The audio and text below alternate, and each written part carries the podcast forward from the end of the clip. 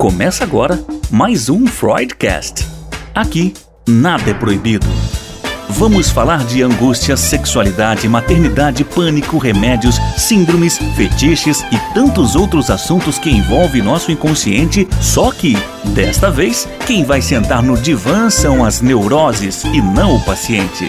Alerto que nem sempre teremos respostas prontas, mas prometemos que, no mínimo, você vai ser desafiado para olhar a si mesmo e repensar sua vida. Começa agora, Freudcast. Olá, bem-vindo ao Freudcast. Muito provavelmente você já deve ter ouvido falar sobre essa palavra cancelamento. O que, é isso? É um linchamento social? É uma forma da gente demonstrar o nosso ódio, da gente ter poder nas redes sociais? Eu vou lá com o meu dedo, eu cancelo uma pessoa. Mas quais, quais são os efeitos na psique né, da pessoa cancelada e também por que, que a pessoa que participa desse cancelamento que, que ela sente, né? Qual que é a, a sensação, qual o desejo, o que está por trás de tudo isso. Quem vai falar conosco hoje e tentar explicar um pouco essa cultura do cancelamento é o psicanalista Márcio Garri, professor, e do Rio de Janeiro, gente, um, sotaque maravilhoso. Adoro é, entrevistar povo de lá, porque eu amo esse sotaque. Bem-vindo, Márcio. obrigado, Rose, obrigado pelo, pelo convite. Bom dia a todos.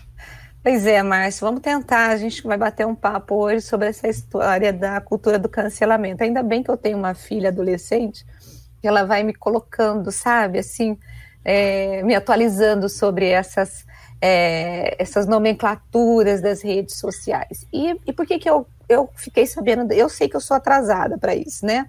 Fiquei sabendo da cultura do cancelamento quando aquela artista negra ela estava no BBB e diante do, da, do comportamento dela, da Carol com cara, eu estou falando, né? Do comportamento Sim. dela, as redes sociais começaram, começaram a cancelá-la. E aí eu perguntei para minha filha, mas o que, que é isso, essa cultura do cancelamento? Ela falou assim, mãe, quando você não gosta uma pessoa, você vai lá e cancela. E aí, Márcio, eu fiquei pensando o que, que leva o povo a entrar numa onda dessa, cancelar o povo, o que está por trás disso? É a dificuldade de você conviver com o diferente, de você tolerar a, a frustração? O que, que é, é, essa cultura do cancelamento? Então, Rose, vamos lá. É, essa questão do cancelamento, a gente pode ligar ela diretamente ao ódio. Né? Um, afeto interessante dentro da psicanálise, porque é, é, é algo muito caro para o Freud, né? sendo desenvolvido aí desde primeiros escritos e, e, e a coisa vai muito bem é, falada, né, ao longo das principais obras dele, como por exemplo Totem Tabu, você tem isso muito forte também, que é a fundação da civilização, né? Somente isso, a fundação da civilização. E o que que acontece? O sujeito, o, se a gente for falar hoje, trazendo agora, né, de acordo com o que você me perguntou, é, o contemporâneo, a questão do cancelamento, o cancelamento tem a ver com o que você também já falou anteriormente, com a impossibilidade de eu conviver com aquilo que eu não gosto. Eu não gosto de X, então o X aparece. Em vez de eu tentar elaborar uma possibilidade de conviver dentro de um limite com o X, o que, que eu faço? Não, eu vou destruir o X. E esse cancelamento vai desde um simples clique, que é não te sigo mais, o que para esses artistas é literalmente algo absurdo, porque eles vivem de like e, e, são acabam virando escravos dessa sistemática de likes e, e curtidas, até eu vou fazer a maior possibilidade, a maior quantidade possível de violência virtual na tua vida. Eu vou espalhar fake news, eu vou fazer montagens com fotos, eu vou destruir a tua vida junto com uma massa desordenada, que a gente chama de massas virtuais, massas digitais, são diferentes entre relativamente diferentes das massas presenciais, que o Freud escreveu também em 21, né? A gente vai, nós vamos nos unir aqui desordenadamente em cima da, da, da, do simples, da simples necessidade de destruir o outro, né? Pela via do digital. Então, isso vai desde o discutir até literalmente fazer um trabalho de destruição da vida do sujeito. E isso, no, no, contemporâneo, me parece que há, né, devido a inúmeros fatores externos, um impulso a, a que você, a cada dia que passe, é, não precise se importar com o diferente. Para que, que você vai perder tempo com o diferente? Você tem um cyberespaço que te dá a possibilidade de só encontrar iguais. E aí você destrói o que é diferente, se caso no, no teu cyberespaço, que cada um tem um, aparecer algo ali que não seja o que você quer. E aí, se a gente for pegar Freud, que dos psicanalistas todos que estão aí, claro que eu não conheço todos, isso é impossível, teria que ter umas 20 encarnações aqui para eu conseguir conhecer todos, porque são inúmeros, né? E que bom que é assim. Uh, mas dos que eu conheço, uma, uma, quantidade dos que eu conheço, eu acho, ainda continuo, assim como o André Green também falava, que é um psicanalista que eu gosto muito também, é, eu ainda acho o Freud mais legal de todos, né? Ainda continuo fechado com ele. Então, a, a, a, o Freud vai dizer em 1914, né, Introdução ao Narcisismo, é, que só tem eu se você parar de olhar para si e começar a abrir mão né, de, de, algo de seu para se relacionar com o outro, que é o que ele vai chamar né, de ideal de eu. Você precisa parar um pouco de ficar só dentro do teu casulo, da tua ostrazinha ali, fechado, abrir mão um pouco disso e começar a se relacionar com o externo. Ali tem um ideal de eu, ali tem um eu, ali tem uma possibilidade de cultura, de laço, de desenvolvimento. A gente tem vivido um momento, devido ao cyberespaço e mais uma série de fatores externos, é, de regressão. É como se estivessem dizendo assim: olha, o Freud está errado, o verdadeiro laço social é se fechar na sua ostra, no seu mundo, e destrói tudo que, não, que você não queira. Então, assim, a gente está indo num, num, momento complicado dentro da. Mas qual né? que é o efeito nocivo que essa, esse cancelamento, essa cultura, esse narcisismo, essa regressão, quando eu aniquilo, porque a cultura, você aniquila, né? Você, como você odeia o outro, você vai aniquilar, você vai destruí-lo, né? De você ter é, tanto para quem é aniquilado quanto para quem aniquila, né? Porque esse ideal de, do eu eu deixo de ter, né? Sim. e aí, é, aí, essa é a primeira pergunta. A segunda para você é o seguinte: nós já éramos. Como que a gente se foi para essa, essa sociedade tão narcisista, tão infantilizada? Ou a gente nem chegou, a gente já era isso e as redes sociais só botou para demonstrou que a gente já era. É, eu concordo com a segunda opinião, com a sua segunda hum. pontuação, de que na verdade o sujeito de, dos anos 2000 para cá, se a gente puder colocar um divisor de águas, que é difícil pontuar a data, né? Mas vamos uhum. colocar anos 2000 para cá, que é quando a gente tem o boom tecnológico, né? E todo mundo começa a conhecer o que, que é a internet. Automaticamente, essa revolução, né? isso faz parte da revolução industrial, né, Rosa? A revolução uhum. industrial é a única revolução que se tem notícia, até onde eu sei, que não acabou. É uma revolução uhum. que só começou. Ela não tem fim e nem terá. Está né? Tá bem claro, a gente já está na quinta onda, 5.0, que, vai, que é a inteligência artificial e tudo que, que, que significa, todas as consequências que vão nascer a, a partir disso. Mas, enfim, na, nos anos 2000, a gente tem um boom da, da, internet. E a internet começa a criar o que o Pierre Levy, que todo mundo que gosta do assunto com certeza conhece ele, uh, ele vai querer, vai escrever um livro chamado que é o virtual, depois o que é a cyber, cyberespaço, cybercultura, enfim e ele vai desenvolvendo, é, cria-se né, dentro desse virtual essa, esse cyberespaço, né, essa cybercultura. E as pessoas começam a viver dentro, né, começam a perceber que dentro desse espaço você pode ser o que você quiser, independente do que você deseje, né, é, é, seja uma coisa boa ou algo extremamente absurdo você vai ser acolhido, sempre vai ter alguém. Você vê, né? Ah, derrubaram um site de nazismo que descobriram. Você vê, um monte de seguidor ali. Derrubaram um site de pedofilia. Sempre terá um grupo que vai acolher. Seja um site para ajudar os pobres e, e, tal, ou um site como esse de pedofilia e racismo, e, enfim. Uh, o sujeito começou a ver que ali ele pode colocar para fora tudo aquilo que fora desse ambiente ele tem que reter de uma certa maneira. Né? E aí o Freud diz, né, voltando na introdução, que apesar do sujeito saber, né, um sujeito que conseguiu passar pelas fases psicossexuais razoavelmente bem, ele ter o entendimento de que é o ideal do eu que forma laço, sempre nos, no, no, nos, nas vacilações, no, nos espacinhos que der, a, a, a libido do sujeito vai voltar para si. Né? Eu, eu vou para o meu ideal do eu, mas na primeira oportunidade que der, eu vou voltar para o meu eu ideal. Porque eu quero voltar, é como se fosse um movimento assim, eu quero voltar para o seio. Eu vou ficar abrindo mão de mim para ficar dando acesso ao outro, né? Eu vou ficar re reprimindo as coisas que, que, que eu gosto para montar laço com outro. Enfim, não, na primeira oportunidade eu volto para mim. E quando ele chega no ambiente, né, se o Freud tivesse conhecido a internet, eu fico imaginando o volume de textos que ele ia escrever. Ia ser uma coisa maravilhosa. É, é, e aí o sujeito vê um cyberespaço onde ele pode literalmente ser só ele. Seja com nazismo, né, um grau de, de patológico desse, ou seja fazendo bem mas eu vou fazer o que eu quero e eu vou ser acolhido, que sempre vai ter alguém ali para acolher essas minhas fantasias. Né? E isso favorece esse movimento egóico. Né? Então, assim, a internet ela é maravilhosa? É, mas ela é uma bomba relógio, né? é um barril de pólvora. Isso aí é, é, é uma coisa. E isso, para se equilibrar é, é, dentro do meio, né, a gente precisa de uma boa estrutura de ambiente dessa criança desde o começo. Né? E o que a gente vê são pais, né, é, colocando já desde dois, três anos de idade a criança nesse mundo que ensina a ser justamente isso que eu acabei de falar. Então a gente tem uma bola de neve. Uhum. E aí, é, você falando de criança, me trouxe essa semana, eu estava uma pessoa conhecida, o filhinho dela tem cinco anos e ela deu de presente de aniversário um videogame para a criança, né?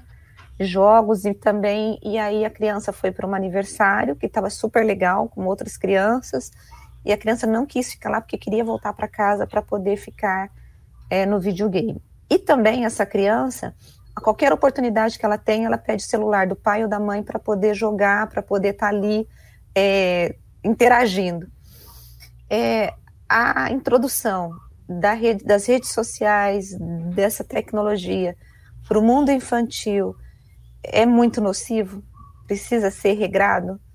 Precisa. Eu, eu li duas reportagens uhum. da BBC, da BBC. Uhum. Uma delas diz que é, a criança não pode ter acesso a nada eletrônico antes dos seis anos de idade. Uhum. Que isso vai, a consequência disso é uma queda, uma redução no QI, né? Uhum. Enquanto adulto, né?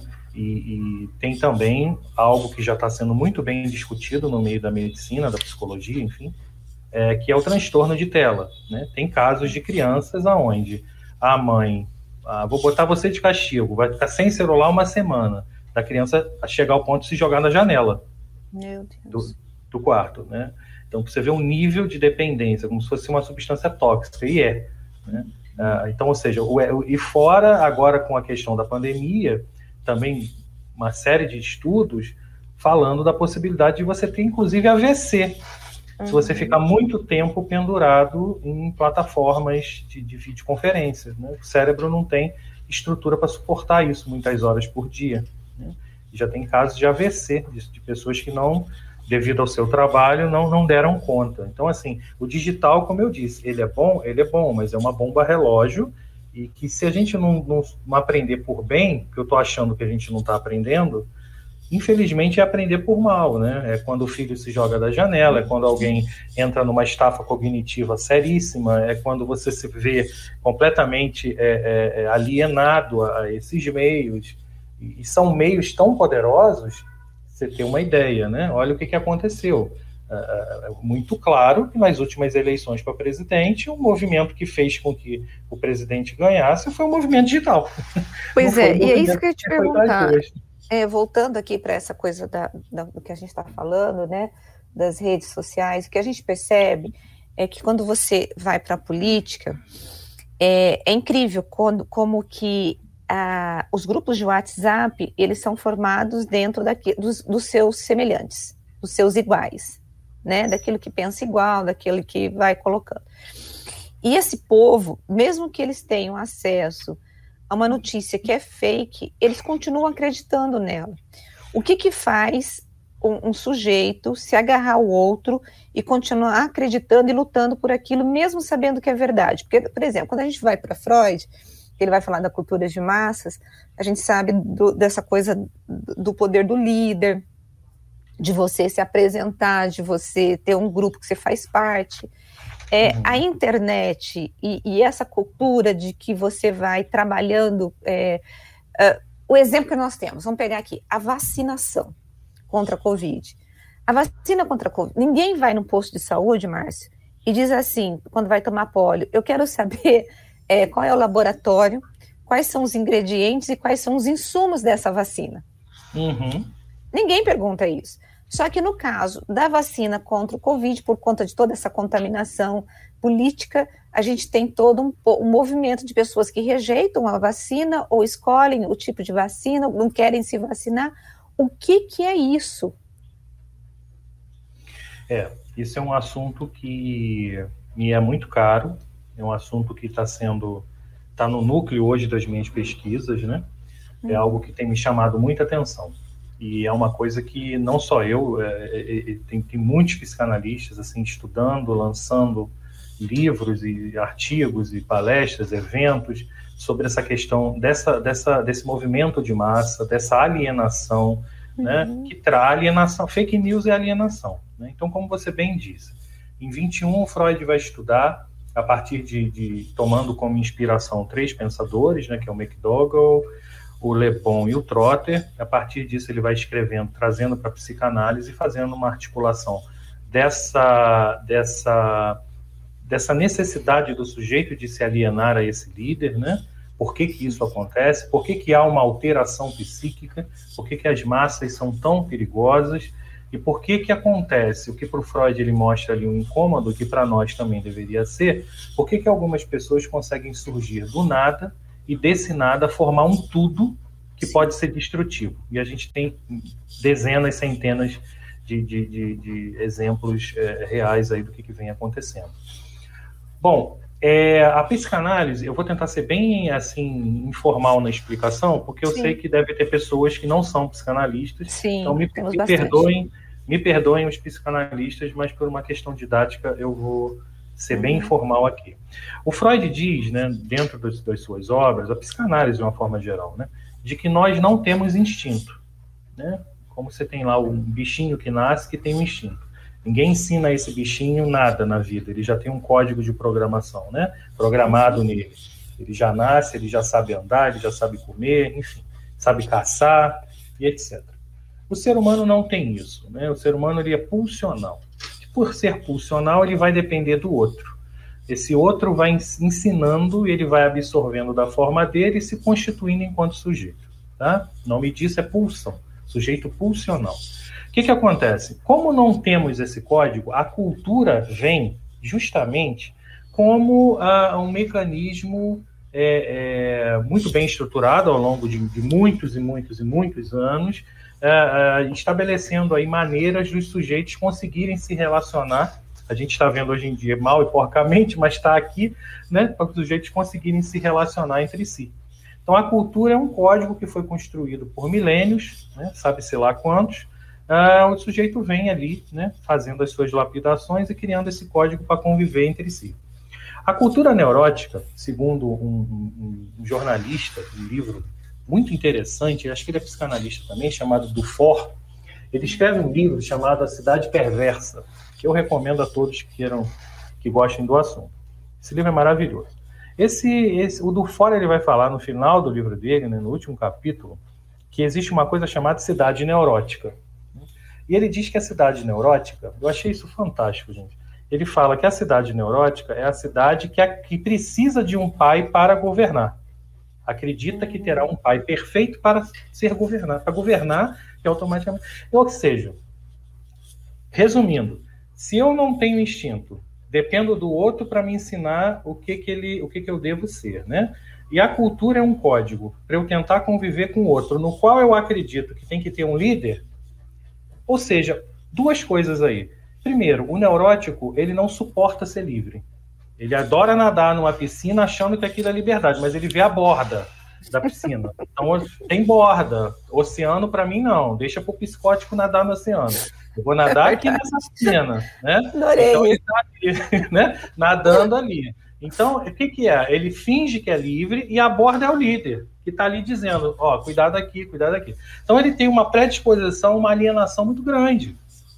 E aí, quando. E aí depende, a gente vai entrar em assuntos mais complexos, mas sem. Né, dependendo de como esse sujeito se constituiu psiquicamente, principalmente a partir da infância, né, que é algo muito caro para a psicanálise, é, esse sujeito vai ser mais predisposto a se alienar a essa borda, a esse líder, ou não. Né? E, como, e, e o que a gente vê né, são sujeitos extremamente alienados. Uma vez que você se aliene a esse líder e coloca a sua vida na mão dele, olha, coordene tudo para mim, me uhum. diga o que fazer, porque eu não quero me constituir, porque me encontrar enquanto sujeito é muito doloroso. Exige uma vida de ensaios. Eu não quero passar por isso. Então me diz. Você vê o nome, né? A gente tem um presidente que é um mito. Ele é um uhum. mito. Ele nem é um sujeito, ele é um mito. É o Messias, né? É o Messias. Então, faça para mim, diga o que fazer, ó grande Pai. Me livre uhum. do desamparo de ser. Né? Eu quero que aos seus pés você me diga. Então, esse sujeito, quando ele chega nesse ponto, e a gente tem hoje, segundo pesquisas, algo em torno de 20 a 30% da população que está nesse nível, ele pode amanhã, Rose, matar uma criança na esquina, que esses 20 ou 30% vão continuar encontrando uma forma de justificar. Porque esses 20, 30% que estão nessa situação, eles estão num nível de alienação tão grande que não há mais condição de elaborar nada é o que aconteceu com todas as massas que a gente tem na história. Né? Olha o Jim Jones. Eu tem um filme muito legal, né? A Onda, né? A Onda eu acho que exemplifica a onda, um a onda isso, né? A história do Jim Jones, né? Um uhum. cara que consegue fazer que quase mil pessoas tomem cianureto.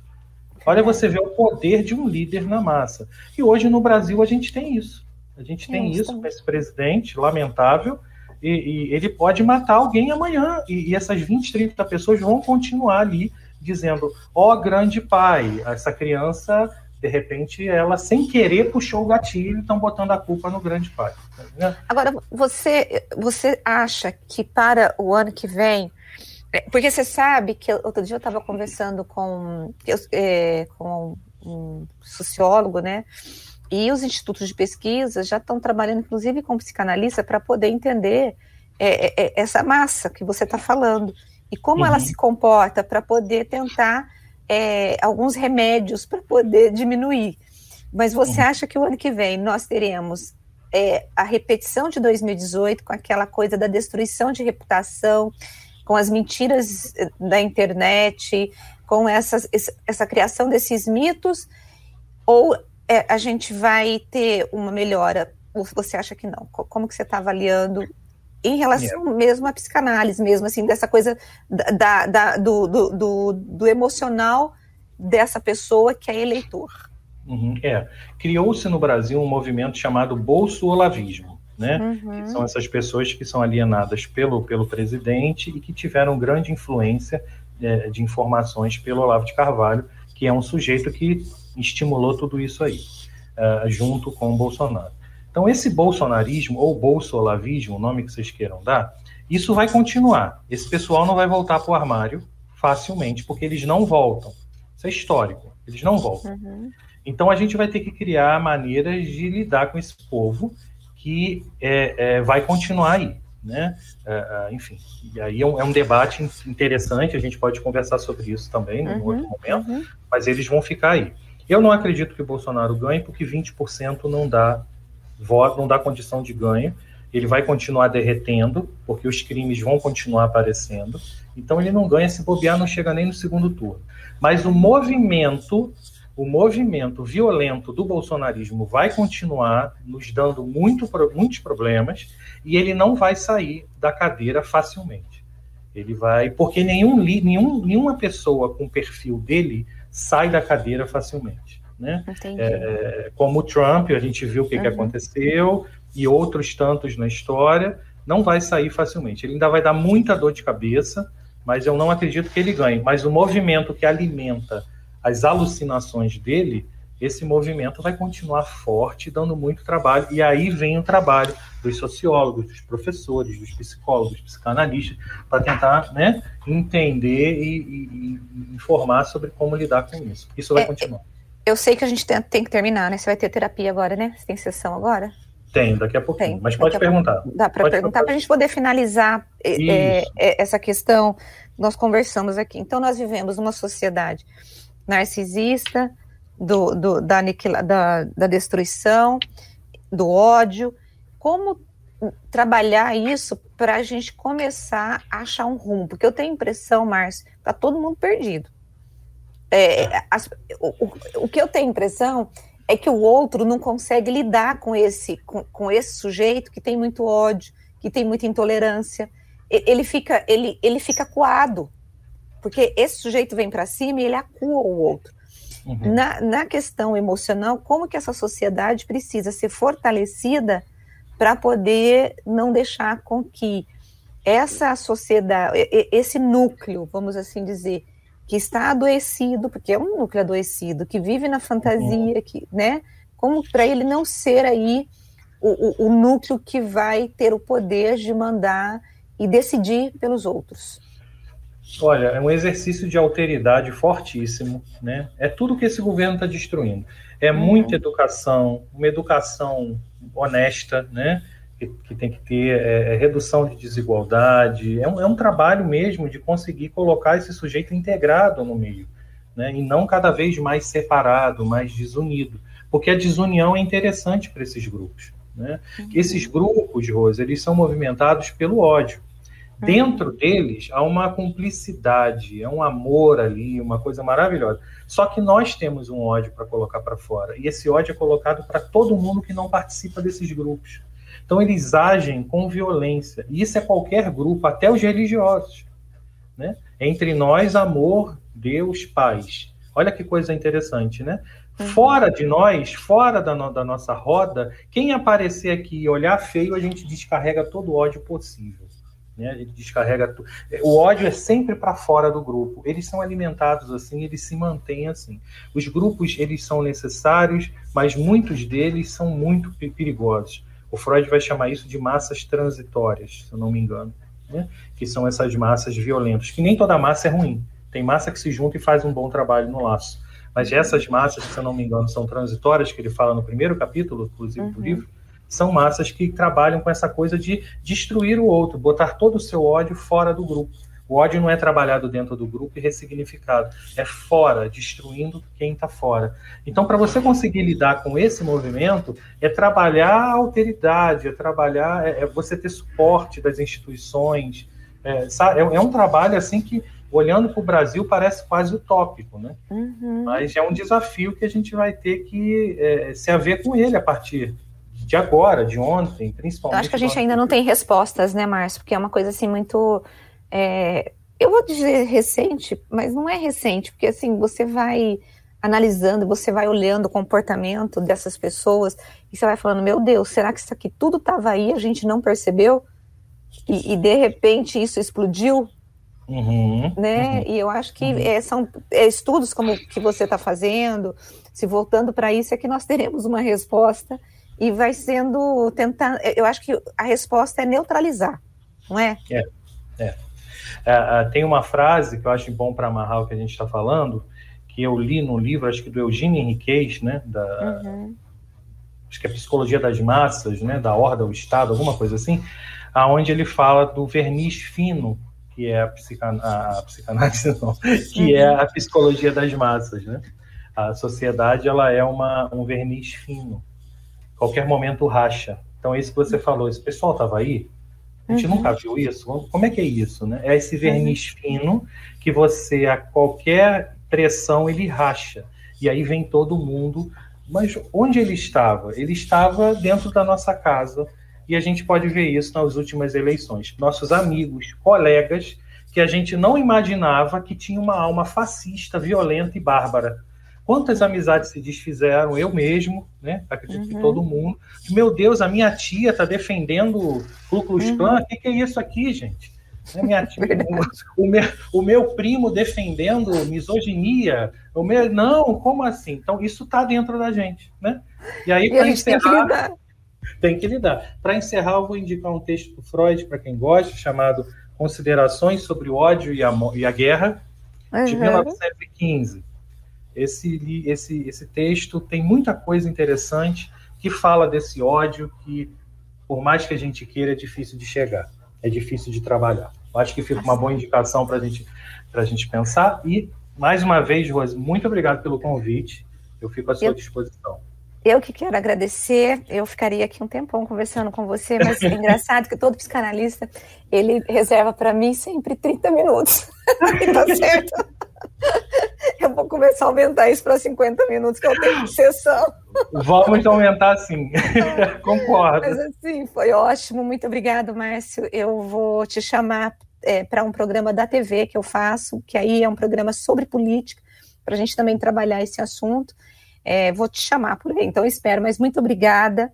Eu, eu acredito que, que quem está, vai nos ouvir, que está nos acompanhando e chegando ao final desse diálogo conosco, vai ficar ainda com muita coisa pensando, né, de como que essas pessoas, como vamos conviver, né, com tudo isso e o que, que a gente pode fazer para poder melhorar e essa sociedade com esse verniz aí que você colocou, que isso. qualquer hora ele pode explodir. Muito obrigada, viu, Márcio? Eu que agradeço. Grande abraço a todos, bom dia. Bom dia, gente. Eu quero agradecer você que ficou comigo até agora e com o Márcio e que teve esse papo aí muito, eu vou dizer assim, que, é, que nos tira né, do nosso lugar comum e nos faz pensar muito. E é justamente esse propósito do Freudcast, é nos fazer refletir, nos fazer pensar e nos fazer nos, tirar-nos né, desse lugar de conforto e nos colocar no lugar de provocação. Muito obrigada e até a semana que vem. Um abraço para você e um beijo grande. Tchau, tchau.